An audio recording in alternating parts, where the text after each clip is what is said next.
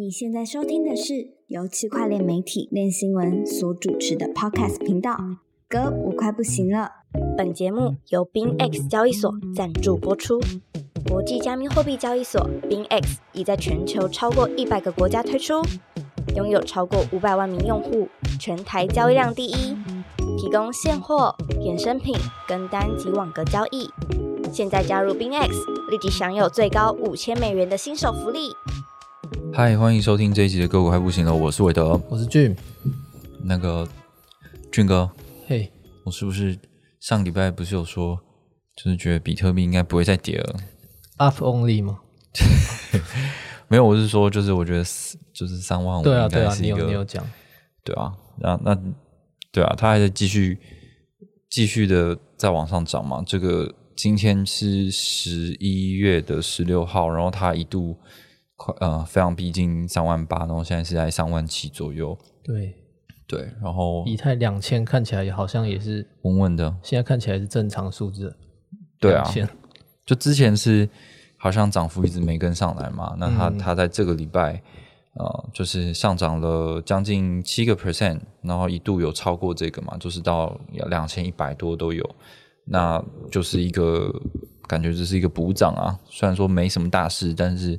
就是跟着一起回来，这样，因为呃，哦，对，我们也有写关于这个，就是在大涨的那一天，就是链上的活动也很频繁嘛，那个 gas fee 也是飙涨的很高。然后在 Uniswap 之中呢，就是交易量最大的就是呃 ETH 跟 USDC 的交易对，嗯，就是显示这个的确那那个暴涨那几天是有蛮多的。叫买卖活动的，嗯，而且好像很多分析预测，就是因为比特一直强过以太嘛，所以好像他们的意思是现在轮到以太要表现。对啊，有一直有这种说法，都是在拼面子啊，不能输。对啊，就但是就是以太坊就是需要新的故事嘛，因为这个故事以太坊的故事已经讲很大，然后讲很久啊，它一直在。变化新的技术，技术难关，然后更新这样。但是当你讲的越庞大，然后越接近应用层面啊，那那它如果长时间的话，没有持续的真的融入到我们生活当中，你要再把这个故事讲下去就有点困难。它它可能又要重新回到一个基础问题，怎么样让它又快又好用又又便宜，然后。大家容易接受，便利性很高，这样，毕竟它就是在走应用的东西嘛。嗯，就觉得这个故事是如果成功的话会很精彩，但是在过程中当它不顺遂的时候，就会就没一个人可以说。嗯，对吧？不然就是没有获得大规模采用，但是 DeFi 上面有很大的突破，但目前看起来好像还好。对啊，因为之前就是已经大就是玩腻了嘛，然后。现在就是没有没有新的东西，可能有啦，就大家都有一直在说嘛，呃，不管是基础设施上面的还是应用上面的，但是还还没有构成一个很大的风潮吧？对，然后比特币就是一个相对目前就是相对简单的简单的故事，然后它有一个很大的一个呃契机，就是在说这个比特币的 ET 现货 ETF 通过的事情，那也有非常多的。猜测跟讨论，那最近就是就是呃，ETF 有有延迟了啦，这样，然后说，可是还是没有，还是没有这个让这个币价下来，因为大家就是还是期待说明年的一月会有正式的公布，这样后面还有很多个机会。对，那我觉得，因为刚刚讲到就是比特币跟以以太币这两个的故事，就是。会说什么叙事啊？然后怎么样来吸引投资群众嘛？那在应用层面的这个话题，就是以太以太坊可能是在一个呃缓慢成长的一个阶段。那但是最近就是像 Solana 就涨得很凶嘛。那它涨得很凶的其中一个因素就是有呃专用金融机构出来说哦，这个这个很好用，然后又快又便宜，这样那可能更符合他们的需求。那 Cathy Wood 就是方舟投资的创办人，也有出来讲说，哦，这个东西好用，赞赞这样子，你就感觉有有一群大佬好像已经，呃，蛮看好 Solana 的，这样，好像跟 ETH 比起来更被传统金融接受。是啊，就对，可能他们私下比较熟吧。对，然后还有另外一个就是这个 Avalanche，就是 AVAX 它的币，那它有它最近就是有受到这个摩根摩根大通的呃采用，就是他们有推出一个计划，那它的计划的那个架构呢，就是呃架建立在这个 Avalanche 的这个架构里面，就它有参与这个角色在在这个系统里面这样，那所以它最近也是涨了蛮多的。那我觉得就是跟之前讲过一样，就是我觉得这些呃金融机构他们会用这些新兴的公链去做一些试验，但是到最后是不是真的他们要推行这件事情到他们企业客户或者是到一般的散户呃民众身上，还会不会用这一些链，就是不太确定。可是至少他们在放出这些消息的时候。就已经构成很大的涨幅了，就是这个市场就是需要这种消息，这样。嗯嗯，好，那嗯，今这一次呢，一样，我们就是会快速的讲过几个这这过去一周的一些话题，这样。那第一个是想要聊一下，有有那个一个呃数位资产平台 Max Max Report。呃，那他们最近有做了一个报告，那这个报告呢，基本上就是比较亮眼的地方，比较吸睛的地方，可能就是他们觉得这个比特币在年底的时候会达到四万五千的这个价格，然后还有一些很神奇的预测。俊哥可以跟我们讲一下吗？嗯，对，我觉得他们这些想法都蛮大胆的。呃，第一个就是刚刚说的比特币年底上四万五嘛，那。报告感觉对年底四万是比较肯定的。那如果突破，甚至呃突破四万站稳的话，甚至可能涨到四万五。嗯哼，总之报告对年底的这个圣诞行情是很看好的。哦，嗯，但我记得以前，我记得在。二零一八、二零一九的年代，其实对于圣诞节是反而是比较恐慌的。对啊，我的印象一直都是这样。对啊，然后怎么会感觉好像圣诞节，然后就就就会涨呢？我都记得年底跌啊，然后市场开始找理由说，哦，他们可能要买要出去度假，对啊，要买圣诞节礼物啊，对啊。我觉得真时代不一样了，蛮对，所以我就觉得很有趣，所以才想说。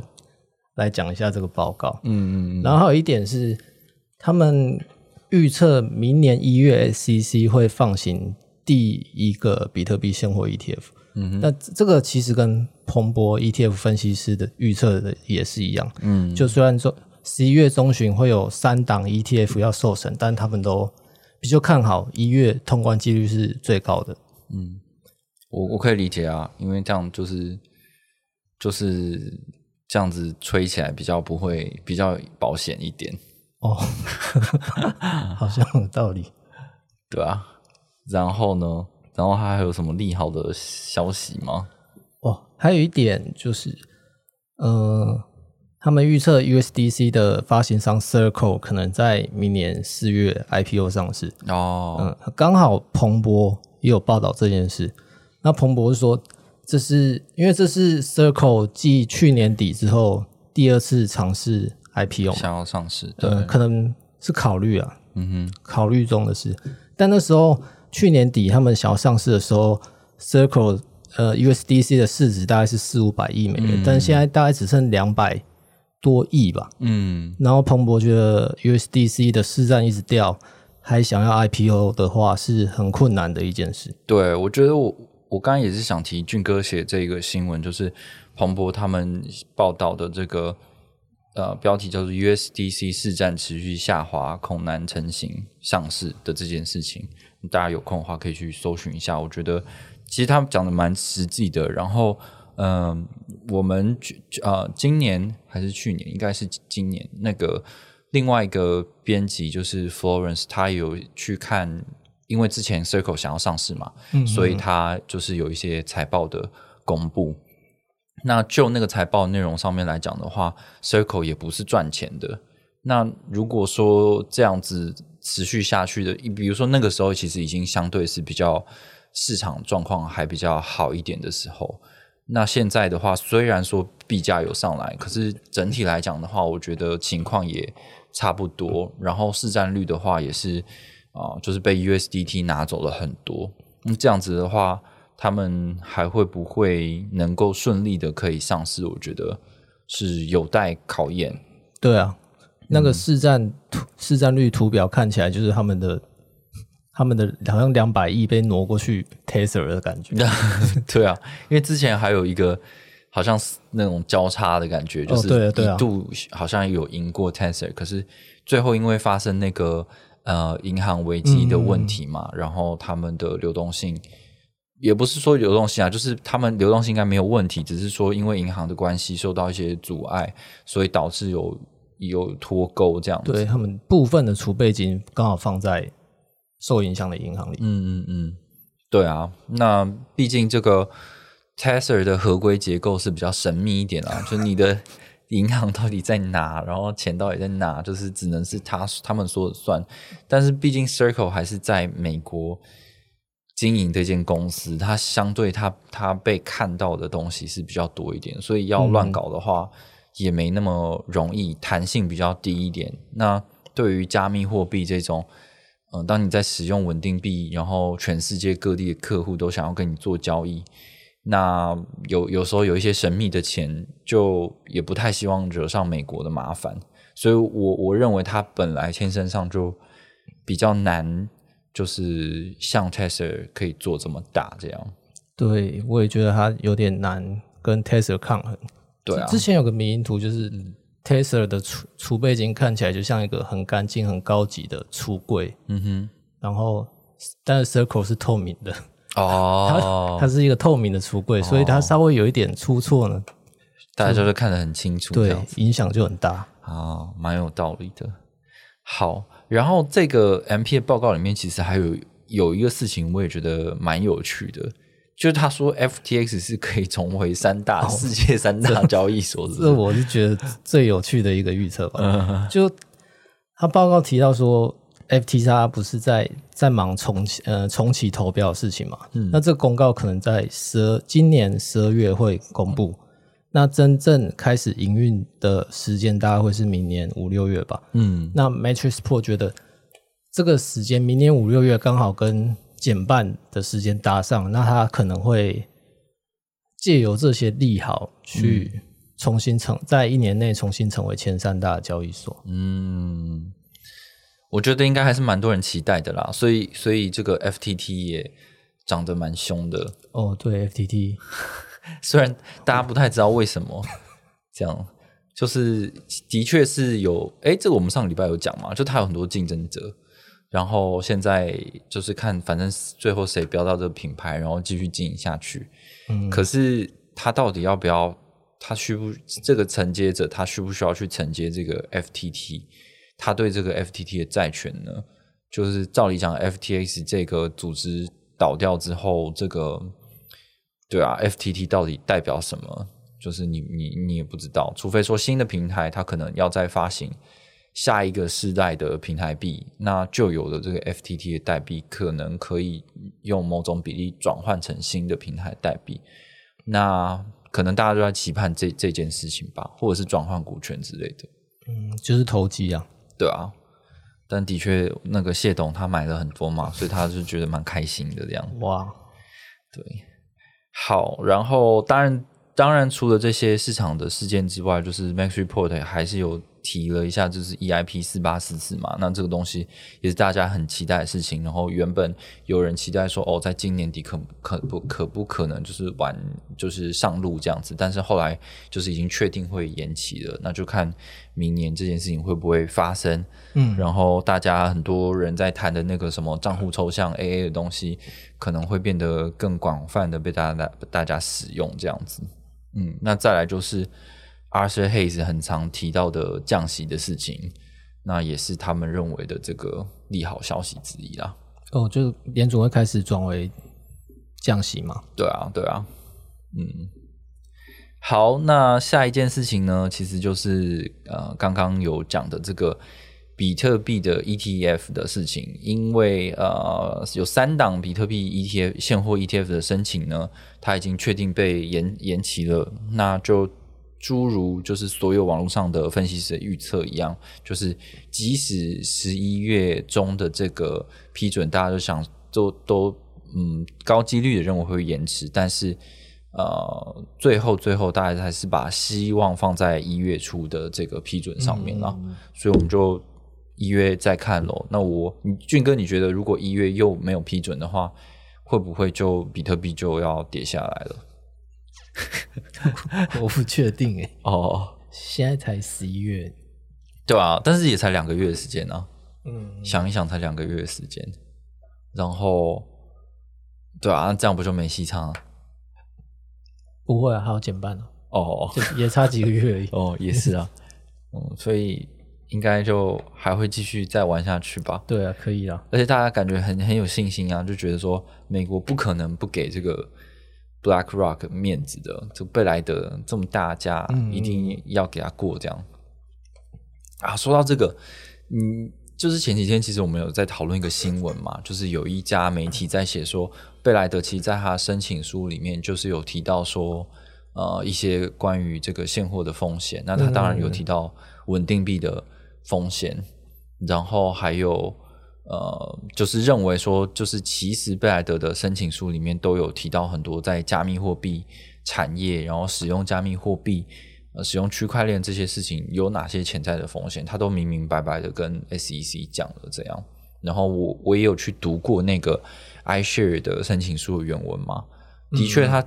就是几乎都讲完了，就是我们有想到说干这个加密货币会有什么风险，比如说什么呃呃分叉啊，然后还有这个市场操弄、市场波动的事情，他都真诚、很非常诚实的，就是在前前面的风险评估上面去给 SEC，就说这个这些东西以上的东西基本上都是一个长久存在的问题，然后我们可能没办法解决。嗯嗯，对啊，如果我自己觉得，如果我是监管单位的话，我会看到说啊，你都没有那么，你这么没信心。对啊，那 但我我我我是不知道啦。可是的确就是他的状态就是这样子，是蛮想看到 Larry Fink 在采访的时候被问这一些问题哦，就说啊，那你们自己都会担心的，那这样要怎么搞？对啊，对啊，哦，OK。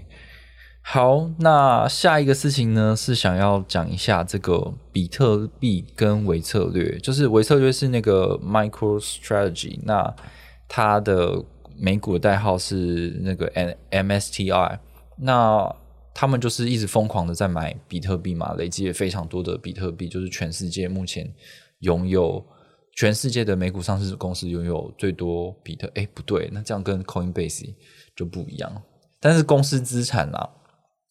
公司资产的话，应该是 MicroStrategy 是最多的吧？对，他是拿他的拿自己的钱去买的。嗯嗯，对。那他呢，就是有呃，就是这个创办人，他非常的看好比特币嘛，就觉得它一定会上涨再上涨这样子。对，然后呢，他又说，而且呢，这个微策略呢，它在今年它的表现是比比特币还要好的。就是它的股价的表现，对，是比比特币的成长还好的，这是非常神奇啊！那 MicroStrategy 就是自己有讲了一些优点，这样，嗯，那我们就来分享一下这个东西。就是 其实你说你要等待那个比特币现货 ETF，然后原因是因为呃很多机构就是觉得说，很多人就觉得说机构就是。买这个 ETF 的产品，他们比较安心啊，然后散户也直接用他们熟悉的这个东西比较安心。这样，但其实 MicroStrategy 它就是一个，它除了有自己的原本的软体业务之外，它就是一个疯狂买币的公司，所以他也在分析说，哦，你买比特币不如就直接买我们公司的股票，就是有这样的一个设定。那他有提，他有讲出来，就是这个这样子的好处。第一个呢，就是。你买微策略的股票的话，就是比较容易买卖嘛，因为你只要有那个美股的呃交易的账号，你就可以买卖了。然后呢，没有额外费用，就是比如说你你在链上交易的话，或你需要 gas fee，然后你要用交易所的话，其实也有交易费用这样子。然后如果你买 ETF 的话，会需要管理费。那这个的话，可能相对来讲都比就是股市的交易费用再高一点点，也不一定这样。交呃，中心化交易所应该是没有比较高啦，但是如果你是链上买卖的话，那肯定高的比那个高的几率是蛮高的。所以他是觉得他他的股票，维持率股票不仅比 ETF 好，也比比特币还好。对啊，他就觉得你就直接买比较好啊。然后还有就是说，这个呃，他们的比特币呢是会一直持续的增加的，就是就是跟你说，反正我们就是会一直一直去买这个比特币。那如果你是想要累积比特币的话，不如就是买我们公司的股票，因为我们的策略就是这样。嗯，然后他们有说，他们有一些智慧智慧杠杆，就是他们会透过发债来购买比特币。然后，呃，他们的股票呢，除了比特买比特币之外呢，他们也有本业，就是软体的业务。那基本上有一定的价值，所以你你也比较相对来讲比比较不用担心它再怎么样，就是也不会归零啊。嗯，然后还有就是说，他们有风险的控管。我我我在猜，可能就是说，呃，他们有他们自己的这个。真的有极端状况的时候，他们是可以去做呃变卖资产啊，还是投资啊等等的事情。然后他们也有比较好的托管的公司等等的方式吧。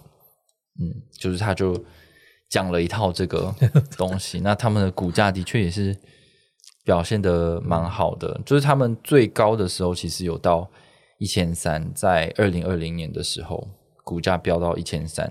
那后来一度跌到一百四十，可是呢，在今年已经来到了五百五百美元的股价这样子。其实我看维策略啊，然后 Coinbase 他们的股价其实波动性都波动性涨幅都比比特币今年还要高。嗯，对，哦，比特币反而是比较低的。哇，对啊，所以蛮神奇的，蛮好玩的。OK，好，再来下一个事情是，呃，我自己蛮喜欢的一个媒体叫做 The Block，然后它被它被收购了。哇，呃，它被谁收购了呢？嗯，Foresight News，哦，不是 Foresight News，其实 Foresight Venture。对，那就这样，因为就是 The Block，基本上他们。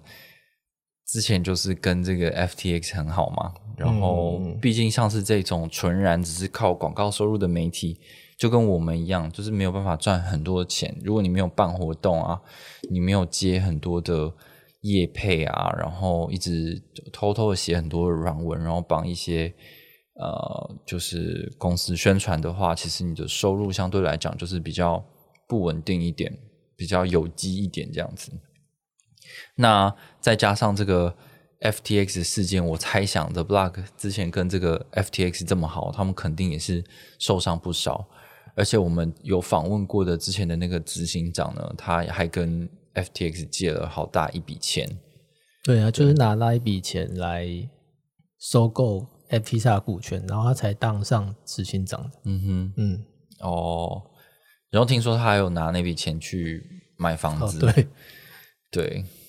当当时我们去访问他们的时候，你们不是都觉得他是一个老实的、老实的好人吗？那看起来是啊，真的，还是我世人不熟？也没有啦，就是就是，嗯，对他们来讲，这不是什么坏事吧？他也不觉，他可能也不觉得，他可能也不觉得那个钱是用户的，就他不知道这件事情吧？只能这样想。哦，对啊。嗯，对啊，就是想说，哦，我朋友是 S B F，然后 S B F 很有钱，所以他随便借我一笔，我就拿来用吧，这样。我还是对这消息蛮震惊的，然后对那个金额也是蛮震惊的。哦，金额是估值是多少啊？好像七千万美金。对，是多数股权，然后价值七千万美金，但不知道是多多少是多数。OK，好的，呃。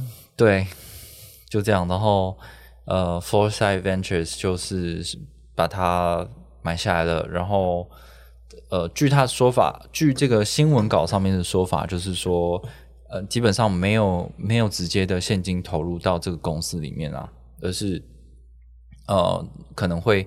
呃，The Block 会承诺至少一年，然后一定数量的广告在上面做投放，然后就是有一个现金流可以进来，这样。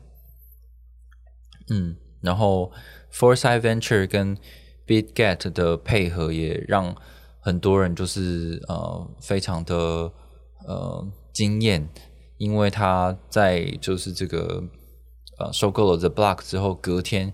他们原本有一个叫做 Bing X 的的呃 HK，就是香港的 Bing X，呃呃不 Big Get，哦，shit，呃是 Big Get，然后呢，这个 Big Get，哎，我刚才都是一直讲 Big Get 吧，除了一次的 Bing X 之外，好像讲了两次 Bing X，哦，好吧，就要提到香港的时候讲了两次 Bing X，好，因为它是 Bit Get X，哦，OK，然后。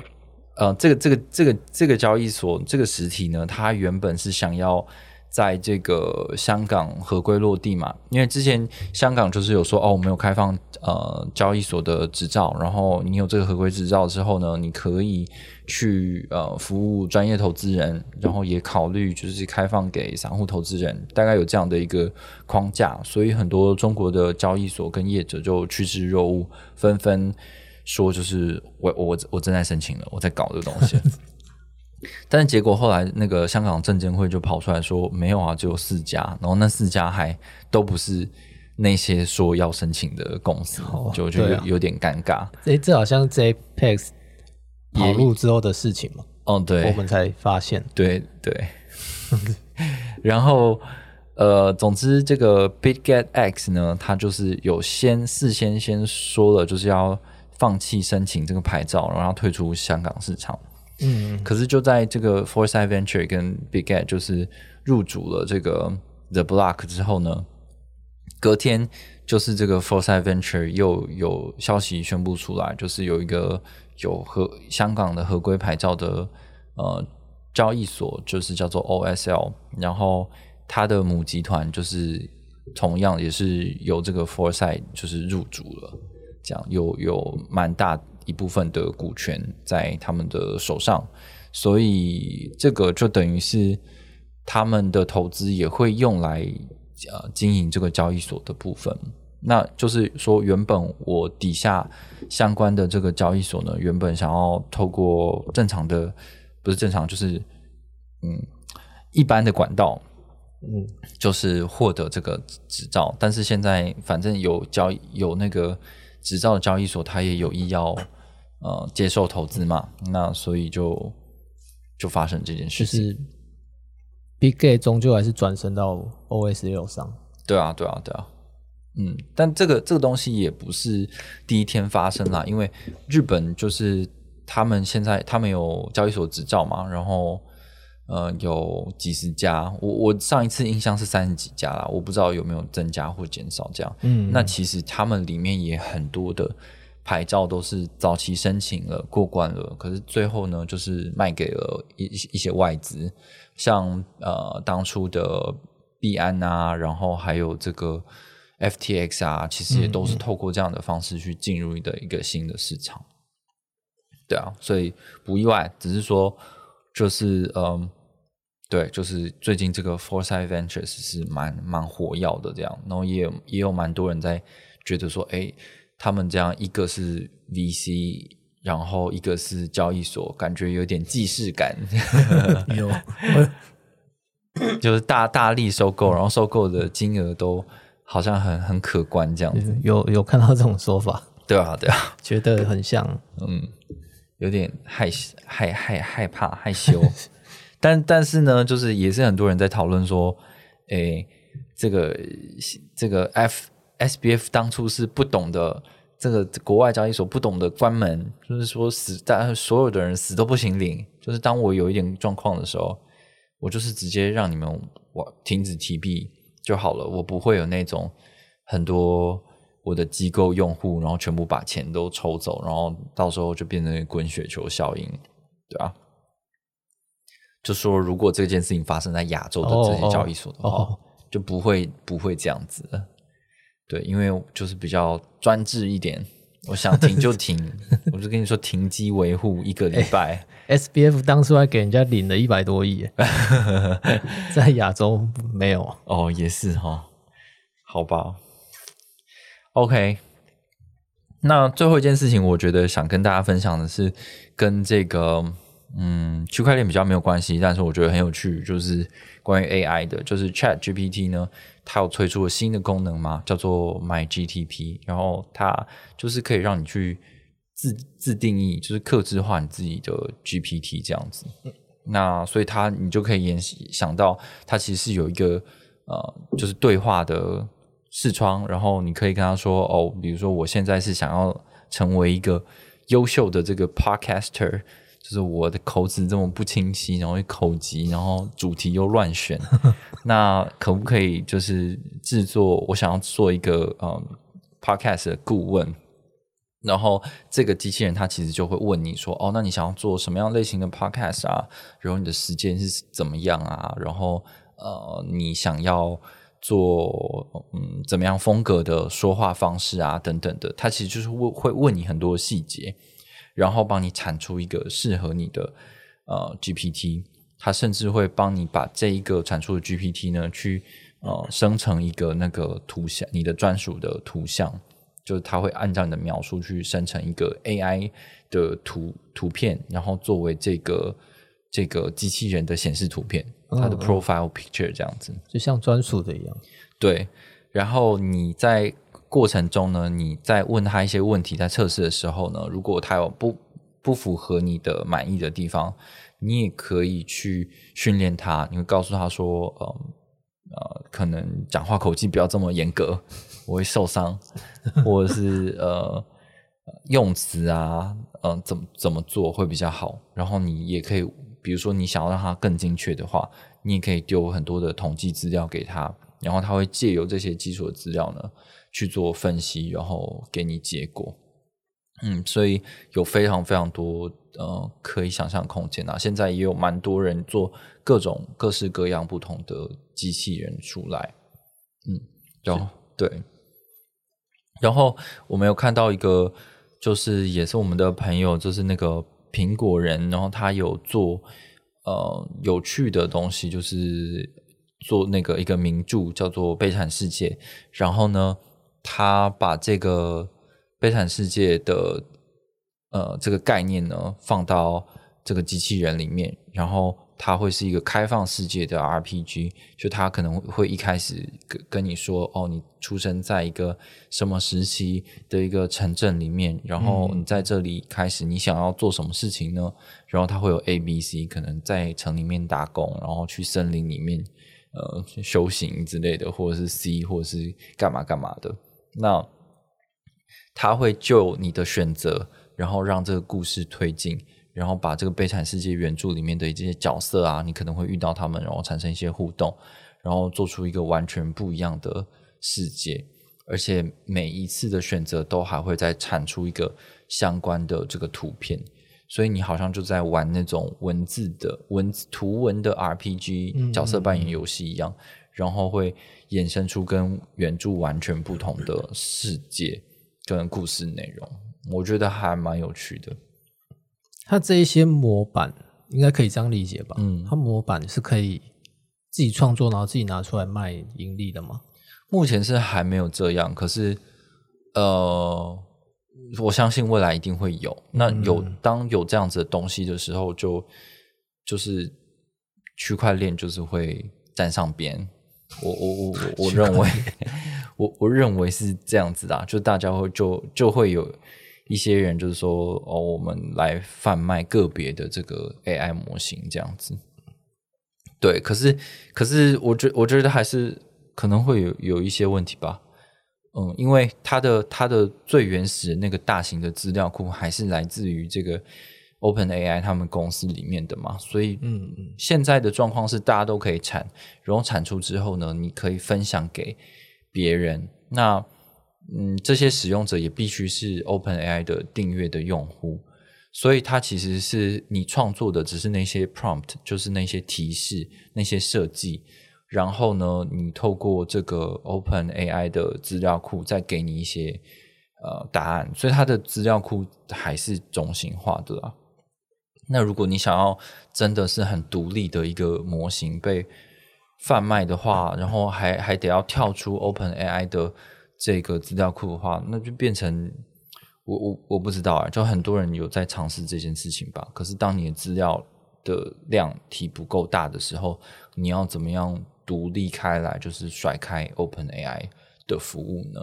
就是这个是我比较问号的。嗯嗯嗯。然后有的人可能会想说，就是直接去贩卖那个 prompt，就是那个提示，就是反正我把给。Open AI 这些提示词都设计好，那我可能可以去转卖这些东西。但是目前来讲的话，就是也有发现说，这些买 GP 买 GPT 呢，它是有机会被问出来的。就是你问这些机器人说你是怎么被设计的，那它可能就会吐给你说当初这些这些 prompt 对对对的内容里面是可以这样的 逆向工程的，对酷诶，是有这样的情况发生。但是现在也有人就是。有呃，就是发明了一些设计，然后可以阻止它是可以被问出来的哦。这样，对啊，所以这些都还在发展中。然后我我觉得，呃，虽然我自己实际上，比如说我们是在做很多的写作的工作嘛，那就是透过我们的需求去设计出来的机器人，我目前还是觉得使用需求上有有一点。不符合，就他可能反应太慢，或者是他没有那么的听话，那就就觉得好像也没有也没有比较好，然后效率也没有比较高。可是已经有这样这种概念出来的话，就觉得再经过几年的发展，它可能就会真的变成一个很强大的工具啊。对啊，所以俊哥，我们都要更努力的去学习这些 AI 工具的使用方使用方法。嗯嗯。它它有时候功能强大到让我很难想象，例如这个悲惨世界 RPG，嗯，就觉得怎么可以这么有创造性的东西你也做得出来？但是它有时候好像很小的事情，他没办法，对，对啊，给我正确的答案。我目前的想法就是，我们经常会做的是编译啊，或是改写啊的这些内容。那因为我的写作要求的风格就是。不要做知知语警察，呃，就是就是就是不太喜欢用知语嘛，所以就是嗯，已经跟他讲过很多次了，就是 digital 你就是犯数位，你不要犯数字，就是，但是他有就会有的时候听话，有的时候不听话，为了有有时候觉得你给他相同的提示，但他会给你不同的结果吗？呃，有的时候会这样子的，对啊，我也觉得好怪，嗯，然后对啊，但是。